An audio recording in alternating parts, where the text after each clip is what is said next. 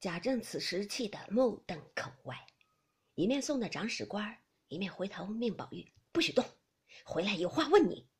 一直送那官员去了，才回身，忽见贾环带着几个小厮一阵乱跑。贾政喝令小厮快打，快打！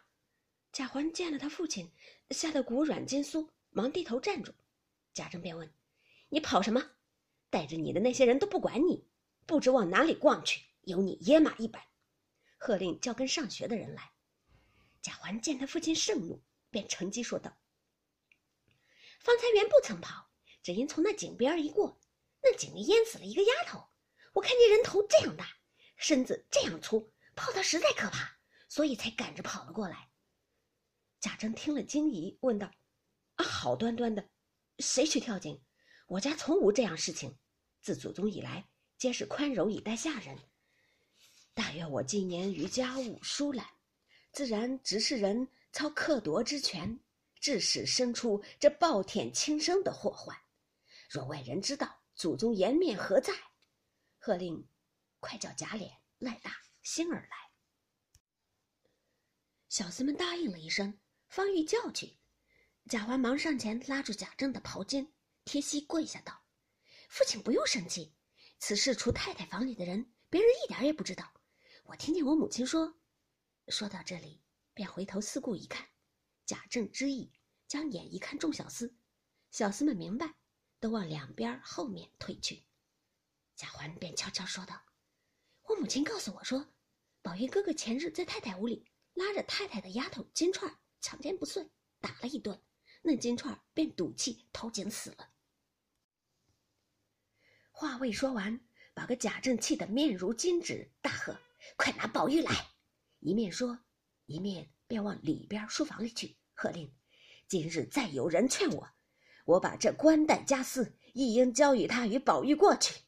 我免不得做个罪人，把这几根烦恼鬓毛剃去，寻个干净去处自了，也免得上辱先人，下生逆子之罪。众门客仆从见贾政这个行径，便知又是为宝玉了。一个个都是弹指咬舌，连忙退出。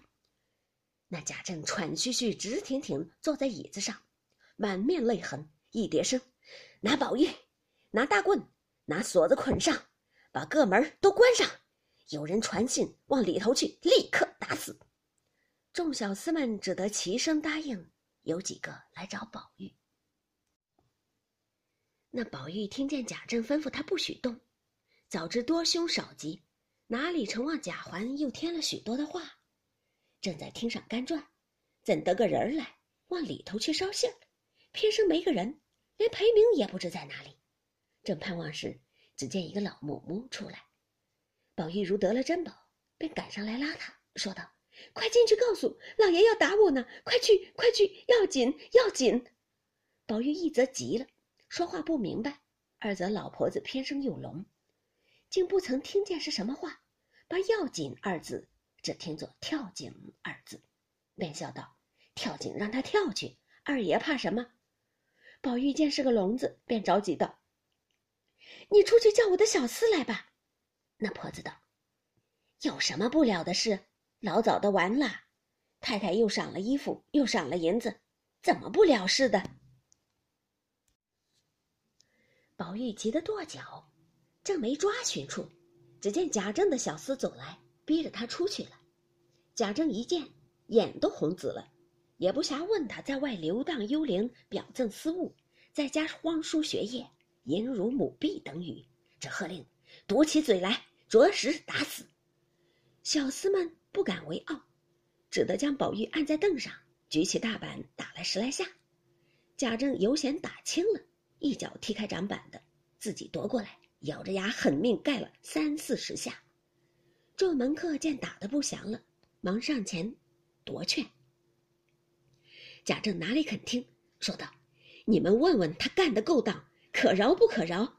素日皆是你们这些人把他酿坏了，到这步田地还来解劝，明日酿到他弑君杀父，你们才不劝不成？”